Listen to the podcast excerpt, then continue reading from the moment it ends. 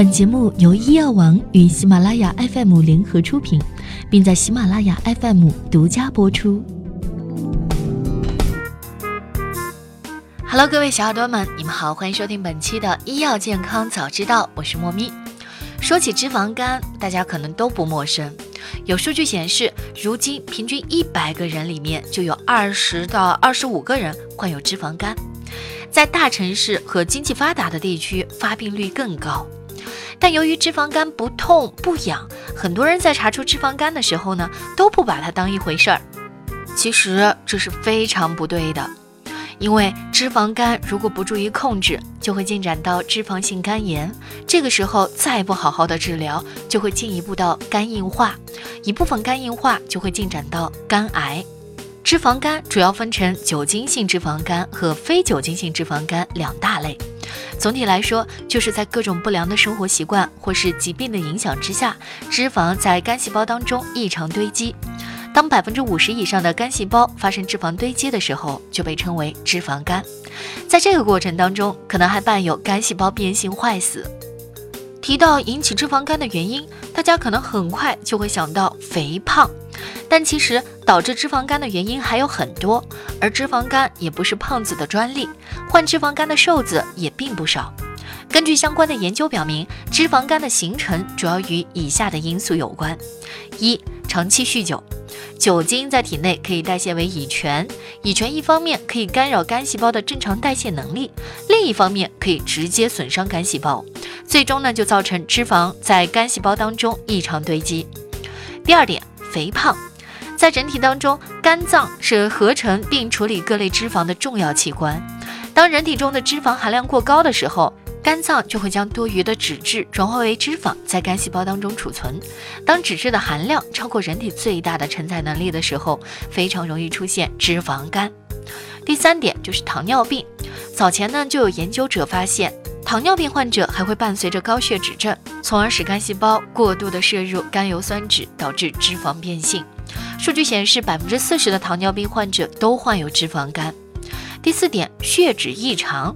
虽然脂肪肝的病因复杂，但都有一个共同的特征，也就是伴随着脂质代谢的异常。有研究表明，血脂异常的人群患脂肪肝的概率高达百分之五十。第五点，肝毒性药物损伤。目前市面上大约有两百多种药物具有肝脏毒性，可以导致不同程度的肝脏损伤。在药物的不良反应当中，肝损伤排在第三位，因此药千万别乱吃。第六点，环境因素，饮食、食物污染以及肝炎病毒感染等因素都有可能导致脂肪肝。其中以病毒感染最为严重。当发生乙肝或丙肝感染时，肝细胞容易出现脂肪变性以及肝细胞坏死，严重者甚至会出现爆发性肝炎。除此之外，丙肝与肝硬化以及肝癌的进展有着密切的关系。第七点就是遗传因素。实验表明，无论是酒精性脂肪肝还是非酒精性脂肪肝，都存在着一定的遗传因素。即对于基因强大的人群来说，其患上脂肪肝的风险会比基因相对较弱的人群来说低。那么接下来我们再来说一说如何正确的治疗脂肪肝。脂肪肝呢并不是什么绝症，只要得到及时的治疗，大部分人都可以恢复到正常的状态。但若长期没有得到有效的治疗，则容易向肝硬化甚至是肝癌的方向恶化。那么患了脂肪肝该如何治疗呢？首先，针对原发病因治疗，例如高血糖、高血脂等人群，需要将血糖、血脂控制在安全范围以内，对药物性肝损伤、肥胖等进行相应的治疗。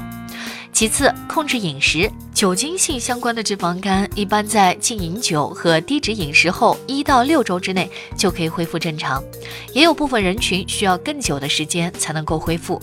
肥胖相关的脂肪肝则需要在严格的低脂饮食的控制下，配合体育锻炼才能够有效的恢复。运动治疗脂肪肝疗效确切，尤其适合肥胖、高血糖、血脂异常等人群。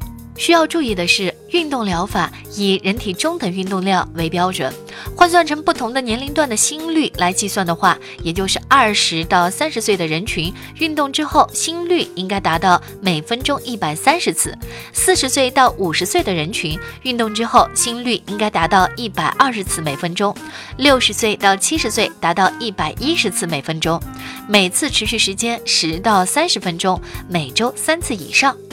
那么，如何预防脂肪肝呢？要预防脂肪肝，首先就要做到营养均衡，不要过多的摄入油脂含量较高的食物，多吃新鲜的蔬菜水果，补充人体所需要的维生素和微量元素。其次，适量的运动有益于增加体内能量的消耗。避免其在体内过多的积蓄，并且可以改善全身的微循环。脂肪肝的形成就是一个慢性的过程，只要不断的增强自我保健意识，做到定期体检，就可以尽早的发现脂肪肝，从而做到及时控制和治疗。即使出现肝脏脂肪变性，也能在短期内逆转这一局面，防止其恶化。好啦，今天呢和大家一起分享的健康小知识就到这里了。有什么不明白的问题，都可以在留言区评论，我们都会咨询专业的医生来回答的。